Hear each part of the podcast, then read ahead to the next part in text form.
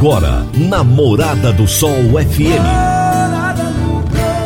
Morada. Todo mundo ouve. Todo mundo gosta. Oferecimento: Ecopest Brasil. A melhor resposta no controle de roedores e carunchos. Conquista supermercados. Apoiando o agronegócio. Forte Aviação Agrícola. Qualidade de verdade. Cicobi Empresarial. 14 anos junto com você. Valedosburitis.com.br tão amplo quanto os seus sonhos. Venha pro Vale dos Buritis. Agrozanoto, há 31 anos trazendo soluções para o agricultor. Grupo Vamos, sua concessionária Valtra. Sistema FAEG, ao seu lado sempre que precisar. Madeireira Rio Verde, o melhor preço da região. Divino Ronaldo, a voz do campo. Boa tarde, meu povo do agro. Boa tarde, ouvintes do Morada no Campo, seu programa diário para falarmos do agronegócio de um jeito fácil, simples e bem descomplicado. Hoje é quarta-feira, meinho da semana, dia 22 de dezembro de 2021. Eu sou o Divino Naldo e estou com você de segunda a sexta-feira, sempre de meio-dia a uma, trazendo aqui as maiores personalidades do agronegócio Abraço para você que está nos ouvindo agora nas rodovias, você que está na cidade, no corre-corre do dia a dia, pessoal das fazendas, chácaras, sítios, aquele abraço para vocês. O meu entrevistado de hoje será o Guilherme Reis, diretor de conhecimento da Prodap, e o tema da nossa entrevista será os desafios do acordo do metano para a pecuária brasileira. Daqui a pouquinho será o nosso bate-papo. Você está ouvindo Namorada do Sol FM. Meu amigo, minha amiga, tem coisa melhor do que você levar para casa produtos fresquinhos e de qualidade. O Conquista Supermercados apoia o agro e oferece aos seus clientes produtos selecionados, direto do campo, como carnes, hortifrutis e uma seção completa de queijos e vinhos para deixar a sua mesa ainda mais bonita e saudável. Conquista supermercados. O agro também é o nosso negócio. Toda quarta-feira, o advogado Dr. Henrique Medeiros nos fala sobre direito no agronegócio. Direito no agronegócio, aqui no Morada no Campo, com o advogado Dr. Henrique Medeiros. Olá, Divino Ronaldo. Uma boa tarde a você e a todos os ouvintes que nos acompanham aqui no programa Morada no Campo. Estamos falando durante esse mês da propriedade rural em condomínio, tema muito comum e que gera bastante discussão. Uh, sabemos que a relação condominial ela segue preceitos previstos no Código Civil, de modo que para uma boa relação jurídica, tanto entre os condôminos quanto quanto em relação a estes com terceiros, é preciso que se observe o que a lei diz ou, se for o caso, que está previsto no contrato condominial. Na dica de hoje, vamos falar e destacar a questão da administração do imóvel rural em condomínio. A lei trata da administração do condomínio, coisa que precisa ser resolvida da forma mais segura possível. De um lado, a lei reconhece como administrador do condomínio a pessoa que exerce a sua administração sem oposição dos demais condôminos surge aí a figura do administrador que exerce o poder de administração sem ter sido formalmente eleito para o cargo, mas que, de alguma forma, é reconhecido como tal pelos demais, que não se opõem ao seu trabalho. De outro lado, a lei aponta para o administrador que foi formalmente eleito pelos condôminos, eleição que, ao ser feita, leva em conta o voto da maioria. A votação, no caso, leva em conta os votos da maioria absoluta dos condôminos, o que é medido em razão do valor do quinhão e não de sua, de sua extensão ou quantidade. É preciso estar atento a isso, pois tal princípio pode decidir muitas eleições. O administrador eleito pode ser achado entre os próprios condôminos ou entre terceiros estranhos à relação condominial, sendo importante que se documente todo o processo, pois qualquer vício poderá ensejar a anulação da eleição.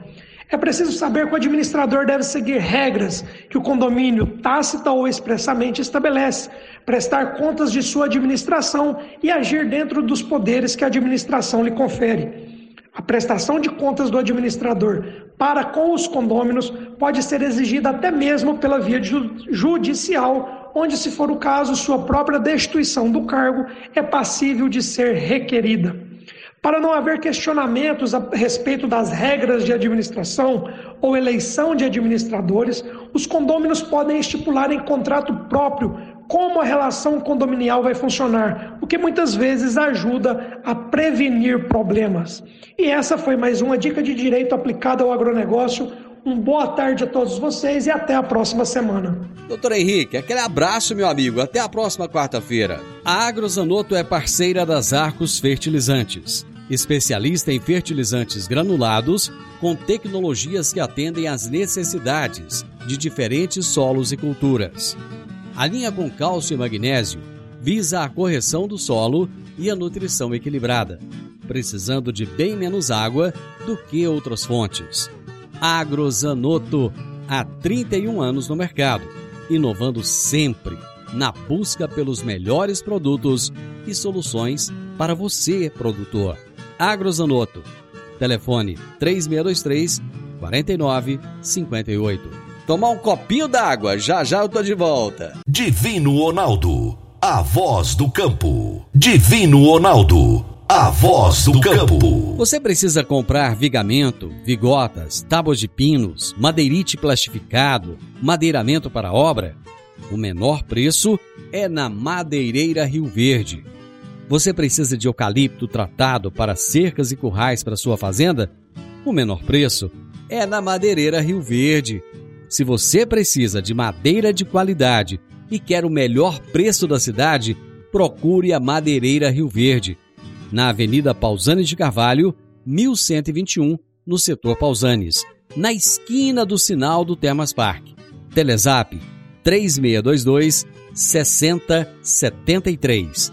3622 6073. Morada no campo. Entrevista. Entrevista. O meu entrevistado de hoje será Guilherme Reis. Ele é diretor de conhecimento do Prodap, já esteve aqui no programa antes, teve uma, um bate-papo show de bola comigo.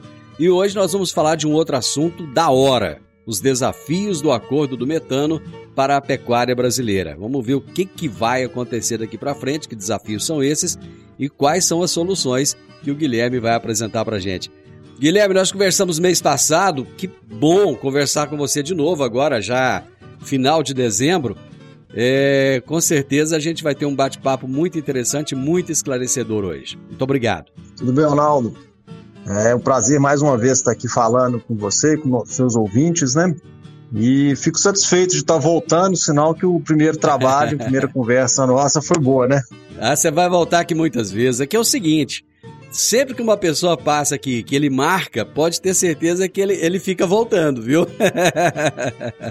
Eu fico feliz. Bom, Guilherme, o Brasil teve que entrar em um acordo chamado de Acordo do Metano, lá da COP26, né, que vai ser um grande desafio para a pecuária brasileira. Eu falo que teve, mas eu, é isso que eu quero ouvir de você no primeiro momento. É, o Brasil ele, ele foi meio que obrigado a aceitar esse acordo ele aceitou assim de livre e espontânea vontade? Foi de livre e espontânea pressão ou de livre e espontânea vontade? Ronaldo, podemos falar que vamos falar, estávamos num beco sem saída, né? Acho que o mundo inteiro está caminhando para um programa mundial aí de redução de emissão, muito preocupado aí com o aquecimento global. E o Brasil, assim como todos os países, mesmo quem não estava querendo muito, acaba tendo que se engajar aí para não ficar de fora, né? E quem não entrar nisso aí vai acabar em algum momento do, do nosso futuro breve aí, entrar com algumas restrições comerciais entre o comércio global. Então, a gente podemos falar que teve que entrar, né? Mas acho que é por uma boa causa também. Ah, esse acordo ele foi assinado por mais de 100 países. Eu gostaria que você explicasse para o nosso ouvinte é, é, assim, rapidamente, não preciso de detalhar muito, o que, que é esse acordo e que impactos ele vai trazer para o Brasil e, posteriormente, que impactos ele irá trazer para o mundo.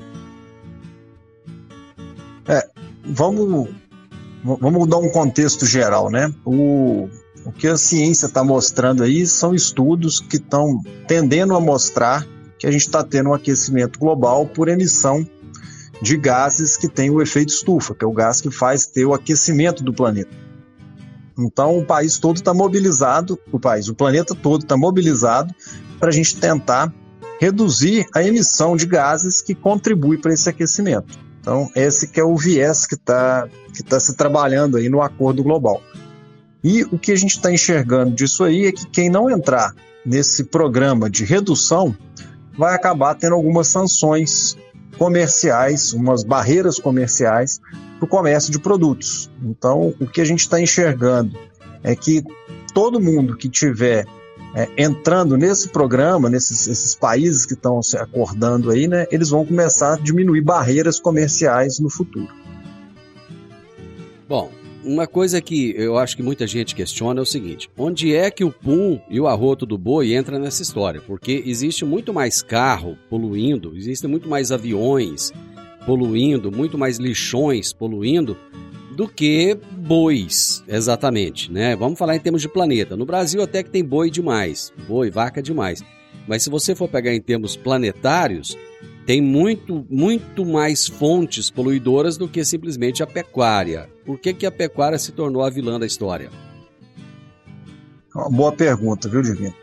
O que acontece é o seguinte: hoje a gente sabe que o CO2, o gás carbônico, é um dos principais gases emitidos, né? E é a maior emissão de, dos carros, dos combustíveis fósseis, gera emissão de CO2. Já o boi, e alguns outros processos de fermentação, tipo o próprio plantio de arroz, ele gera um outro gás, que é o gás metano. E, segundo a, a ciência vem estudando aí, eles acreditam que o gás metano ele gasta muito mais tempo para se degradar, para sumir do planeta do que o gás carbônico. E esse tempo a mais aí, eles consideram que uma molécula do gás metano equivale a 28 vezes uma molécula de gás carbônico. Então, apesar de se ter uma emissão muito grande de gás carbônico pela, pelos combustíveis fósseis aí, pela indústria como um todo, ela tem 28 vezes menos peso para o aquecimento do planeta do que o metano. Então, isso que é o, isso que faz com que eles virem um pouco a mira deles para a pecuária. Bom, existem outros países no mundo que também têm pecuária forte. Vamos pegar Estados Unidos, Austrália, enfim, não é só o Brasil que tem pecuária. Esse, essa pressão que o Brasil tem sofrido, ela acontece da mesma forma nesses outros países ou não? Essa pressão é toda em cima do Brasil? Não, é uma pressão mundial, vamos falar em torno da pecuária. Por quê? Né? Porque hoje ah, existe uma estimativa de rebanho que o mundo tem hoje 1,5 bilhão de bovinos, 1,1 bilhão de ovinos e 0,9 bilhão de caprinos. Então é um rebanho muito grande, espalhado pelo mundo inteiro. Essa pressão ela acaba recaindo para os maiores produtores de pecuária. Então, falar Brasil, Estados Unidos, Austrália, né? São os países que estão mais sob pressão porque por deterem os maiores rebanhos aí no planeta. Tá. E em cima disso, existe uma pressão até mesmo para que as pessoas parem de comer carne coisa que eu duvido muito que vai acontecer, principalmente aqui no Brasil, já que o brasileiro gosta tanto de um churrasco e ele quer comer mais carne, né? Enfim, de que forma a gente vai conseguir é, equacionar esse problema para estar dentro do acordo e poder obter os resultados prometidos? Aí eu acho que tá, vamos falar o pulo do gato, né? Porque a produção pecuária, ela tá toda focada para alimentação humana. Então, e alimentação até animal também, que acaba voltando para a alimentação humana. Nós temos uma demanda de alimentos crescentes no mundo. Temos ainda países que passam fome, né, que tem restrição alimentar. Então nós não podemos parar de produzir alimento. Acho que eu, eu, quando eu falo do pulo do gato é como que nós vamos fazer uma produção mais sustentável dos alimentos. E a boa notícia é que a gente, a ciência, os trabalhos, as pesquisas, já demonstram para a gente alguns caminhos que são bem interessantes para a gente alcançar essa crescente da produção de alimento com a redução ou mitigação de parte da emissão do metano e de outros poluentes que podem vir aí para frente, né? Eu vou fazer o intervalo, Guilherme, e rapidinho nós estamos de volta. Quer um presente para a vida toda? Inicie o sonho da sua fluência definitiva em inglês nesse Natal. Comece a estudar agora pague somente em fevereiro. Para mais informações, entre em contato com a Park Education. 99284 6513. 99284 6513. Park Education. Divino Ronaldo, a voz do campo. Divino Ronaldo, a voz do campo. Está na hora de você começar a construir a sua nova casa em um condomínio fechado. Você já conhece o Vale dos Buritis e toda a sua infraestrutura? Imagine a sua casa em um lote de 1.200 metros quadrados, em uma área verde, cheia de energia positiva, muita natureza e áreas de convivência. Conheça o condomínio fechado Vale dos Buritis e toda a infraestrutura. Compare, você vai se surpreender. Comece a construir agora.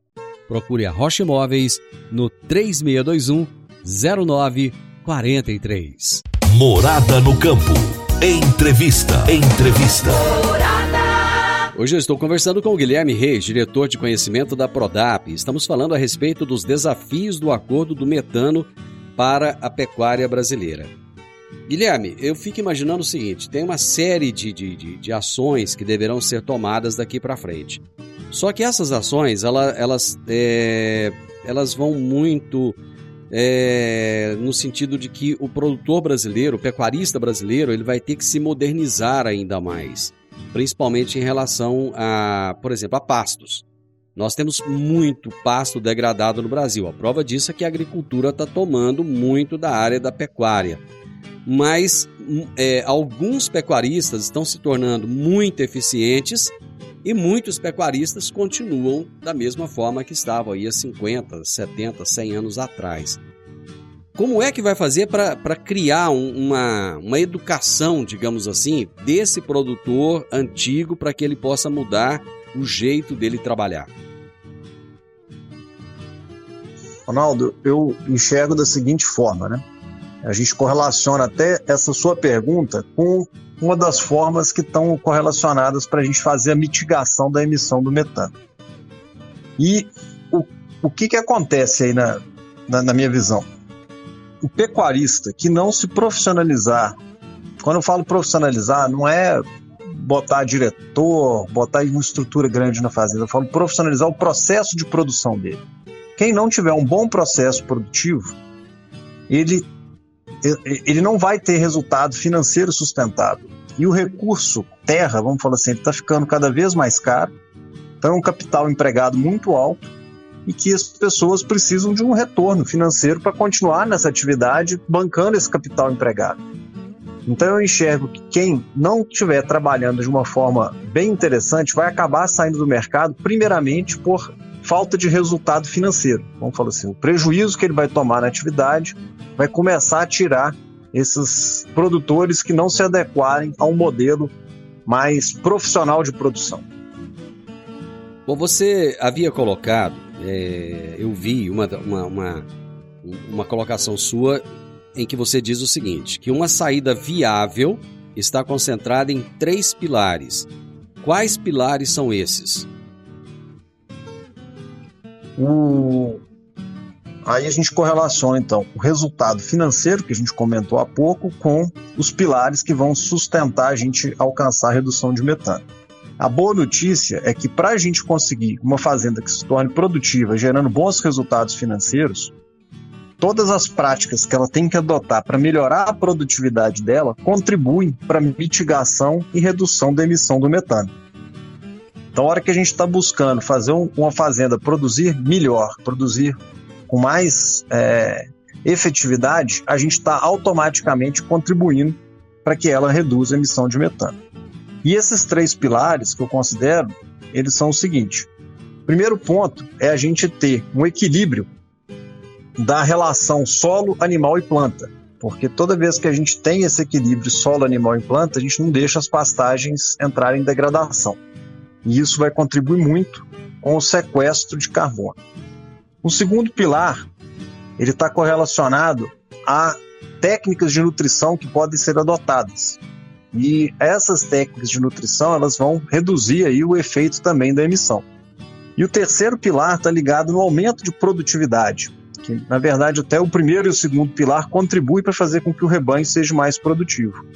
E a gente sendo mais produtivo, a gente tem uma emissão menor por quilo de carne produzida ou litro de leite produzido, né? E aí a gente pode depois abordar um pouquinho cada um deles aí para detalhar, se for o caso. Não. É, eu gostaria, eu gostaria exatamente disso, que você pudesse falar um pouco de cada um. Então vamos conversar pela preservação do equilíbrio. O que exatamente você quer dizer com isso e o que, que o pecuarista tem que fazer na prática? O, quando eu falo da preservação do equilíbrio, ele está ligado a gente ter uma pastagem sustentável.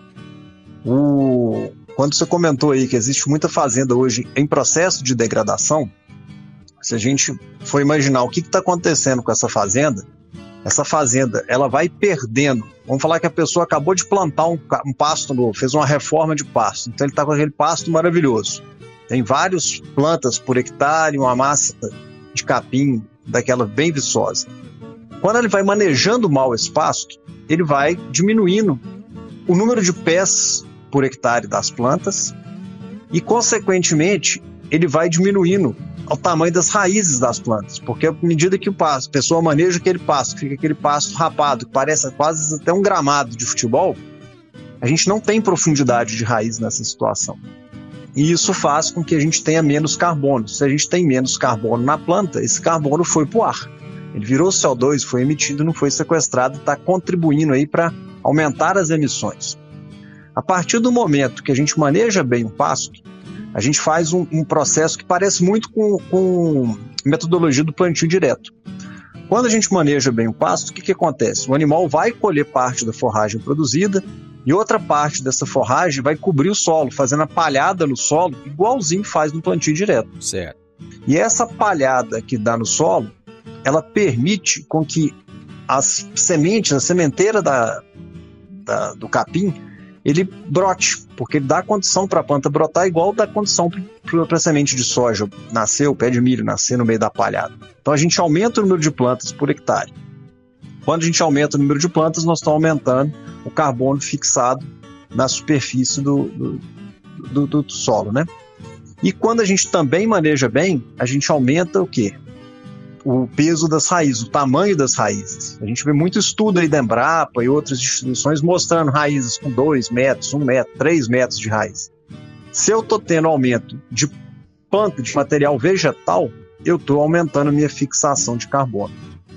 Então, essa é a lógica da preservação. E o que, que o fazendeiro tem que trabalhar nisso aí é manejar bem seu pasto para não entrar em degradação. Toda vez que a gente não está entrando em degradação, nós estamos mitigando, nós estamos sequestrando carbono, né? Que mitiga aí a emissão do boi.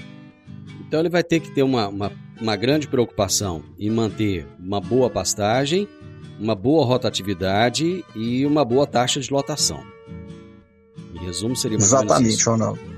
Seria isso. Grande desafio, né? Vamos falar assim, o que, que faz a gente alcançar o equilíbrio quando eu falo solo, animal e planta?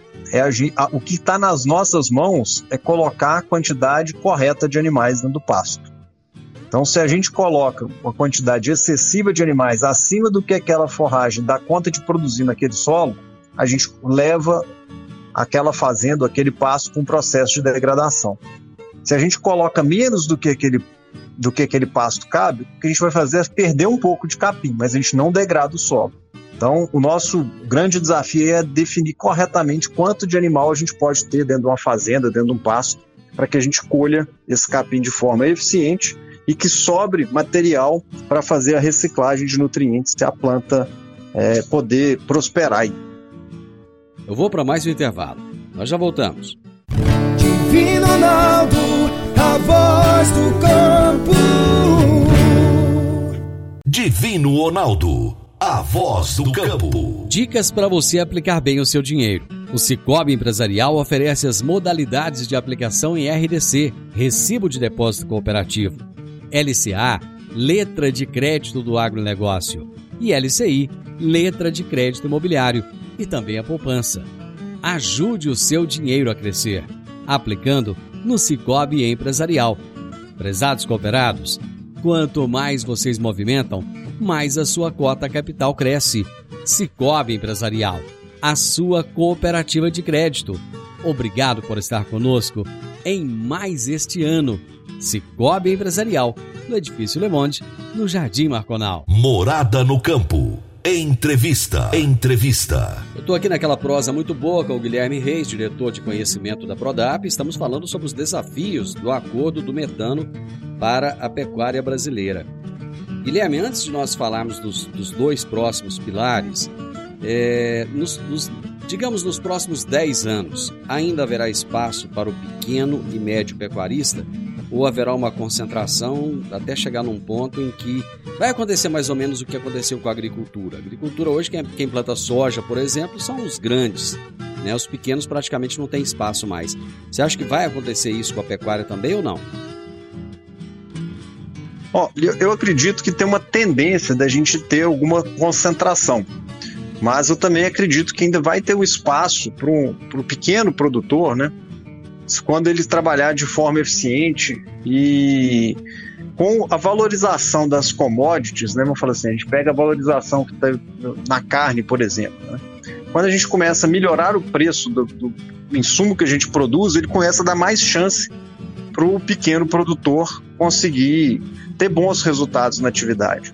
Claro que eu acho que vai ter que sempre pensar que vai existir uma escala mínima de viável, né? Se a pessoa tiver que contratar um funcionário para a fazenda, qual que é o máximo de animais que esse funcionário vai dar conta de, de cuidar para que dilua o custo dele na operação, né? Mas eu acho que se a gente continuar aí com bons preços, a gente aumenta um pouco essa chance de ter mais pequenos produtores na atividade. É, um dos problemas que eu vejo é o seguinte: aumenta o preço da arroba, só que o custo de produção também fica muito alto. Aumenta o preço do leite, da mesma forma, o custo de produção acaba se tornando muito alto. Então, parece que é uma conta que nunca fecha. Eu estava conversando há poucos dias atrás com um produtor de leite, um pequeno produtor de leite. E ele falou para mim que está desesperado para sair da atividade, porque não, não, dá conta mais. O que ele recebe do é, pelo litro de leite no mês seguinte, ele nem sabe quanto vai receber. Quando ele recebe, aquele valor já não dá para pagar mais o custo e ele ainda tem que reformar pasto, ele tem que fazer uma rotação ali, enfim. É, acaba ficando inviável para esse pequeno, né? Essa é a, é a forma que eu vejo. Aí parece que a escala é que começa a mandar no jogo.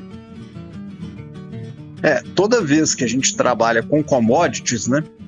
Vamos falar assim, é, é, o, é um produto que não é o produtor que coloca o preço nele. Não, ele não chega lá e fala, hoje eu quero vender o meu boi por 400 reais a roupa. O mercado vai definir quem que vai pagar. Exatamente. Então, toda vez que a gente está no negócio de commodity, a grande estratégia que tem que ser adotada na fazenda é a eficiência operacional. Então nós temos que ser cada vez mais eficientes para quê? Para que a gente aumente o volume, porque as margens na produção de commodities são mais apertadas mesmo. Então, se não tiver volume, a gente não vai conseguir ter esse resultado. Aí a gente vai ter, vamos falar assim, eu acredito que vai ter um nível de escala que vai ter, vamos, vamos colocar um exemplo hipotético, né?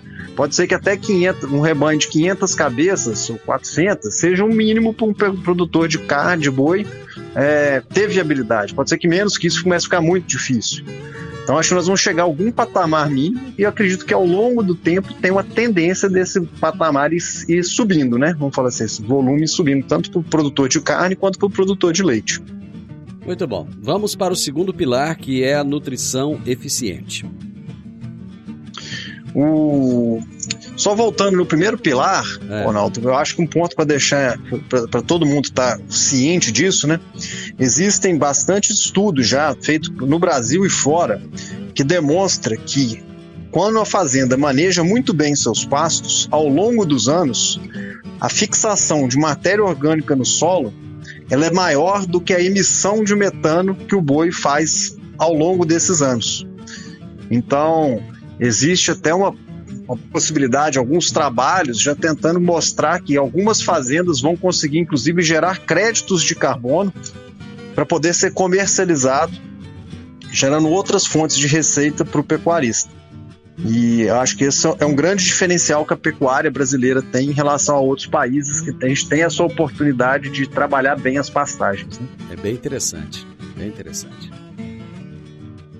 Indo então agora para um próximo pilar, né? Que a gente pode abordar aqui, vamos falar da nutrição que você perguntou, isso, é isso? nutrição, exatamente. O que que acontece, né? Para o nosso ouvinte aí ter clareza, o metano ele é um gás que ele é emitido pelo, pelo bovino, geralmente na forma de arroto.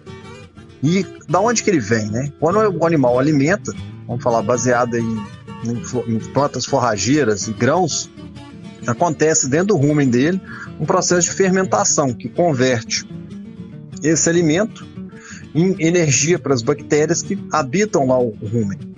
E nesse processo de fermentação, parte dessa energia, da, da, da, energia do alimento ingerido, ela é perdida. E a forma com que o, essa perda energética ela se dá é pela produção do gás metano. Então, o gás metano é um resíduo do processo de fermentação ligado à perda energética. E aí, quando a gente fala de trabalhar a nutrição como pilar de reduzir o metano, a gente está falando o seguinte: o que, que a gente pode fazer no alimento ou na alimentação do boi para que ele tenha essa menor emissão de metano e, consequentemente, menor perda energética.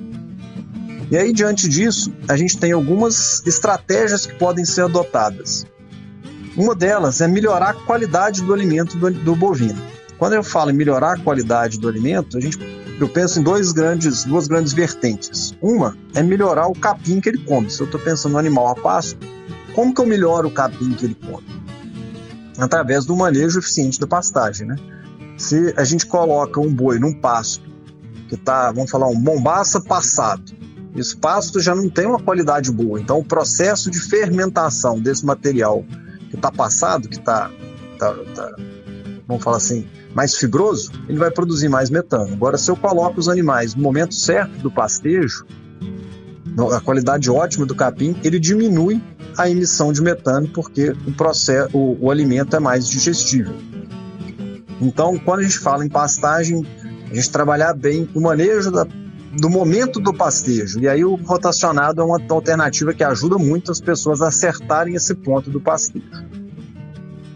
Um outro ponto para ser trabalhado na parte da qualidade da, da, dieta é a inclusão de grãos. Toda vez que a gente inclui grão na dieta, a gente melhora a qualidade, a digestibilidade do alimento como um todo e diminui a emissão de metano. Então, a qualidade da alimentação é uma estratégia.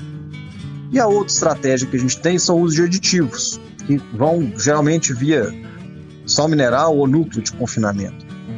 E esses aditivos a gente tem ionóforos, taninos, óleos, tem estudos agora com algas, que fazem com que ocorra uma menor produção de metano devido à inclusão desses aditivos.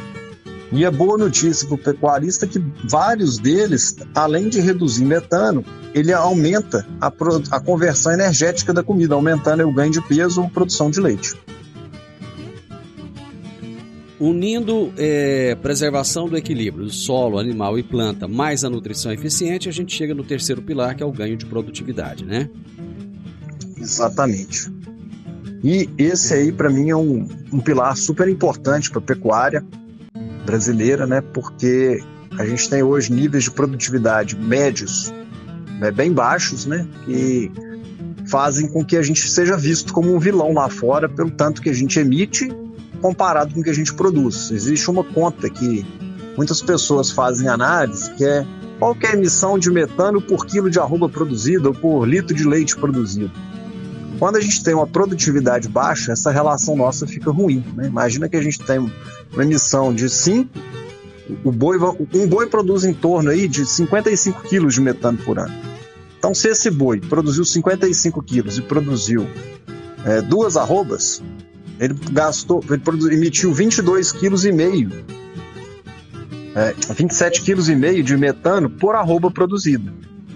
Agora, se esse mesmo boi conseguiu produzir 5,5 arrobas, ele teve uma relação de 10 quilos de metano por arroba produzida. Então, trabalhar a alavanca de produtividade, a gente começa a mitigar a emissão por unidade produzida. E além disso, se a gente se torna um país mais produtivo, a gente pode diminuir o tamanho do nosso rebanho. Você pega o que aconteceu nos Estados Unidos. Ao longo dos anos, eles vieram aumentando a produção de carne e reduzindo o tamanho do rebanho. Então, essa é uma outra medida também que vai ajudar a gente a alcançar a redução de emissão total que a gente precisa ter dentro do acordo feito lá na COP26. Guilherme, foi show de bola o nosso bate-papo. Infelizmente acabou nosso tempo. Nossa, eu gostei muito, foi bem esclarecedor. Te desejo um feliz Natal, um, um ano novo maravilhoso e que em 2022 a gente possa continuar juntos aqui. Muito obrigado. Eu que agradeço, Ronaldo. Foi um prazer mais uma vez estar aqui. Precisando, conta com a gente aqui da Prodap.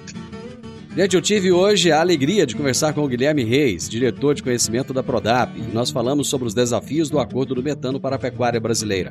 Final do Morada no Campo eu espero que vocês tenham gostado. Amanhã, com a graça de Deus, eu estarei novamente com vocês a partir do meio-dia aqui na Morada FM. Na sequência, tenho Sintonia Morada, com muita música e boa companhia na sua tarde. Fiquem com Deus e até amanhã. Tchau, tchau. Divino Ronaldo, a voz do campo. A edição de hoje do programa Morada no Campo estará disponível em instantes em formato de podcast no Spotify, no Deezer, no TuneIn, no Mixcloud, no Castbox e nos aplicativos podcasts da Apple e Google Podcasts. Ouça e siga a Morada na sua plataforma favorita. Você ouviu pela Morada do Sol FM. Morada. Todo mundo ouve. Todo mundo gosta. Oferecimento Ecopest Brasil. A melhor resposta no controle de roedores e carunchos. Conquista supermercados. Apoiando o agronegócio. Forte aviação agrícola. Qualidade de verdade. Cicobi Empresarial.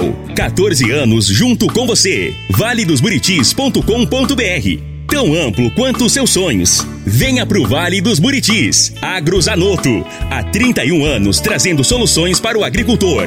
Grupo Vamos, sua concessionária Valtra. Sistema FAEG, ao seu lado sempre que precisar. Madeireira Rio Verde, o melhor preço da região.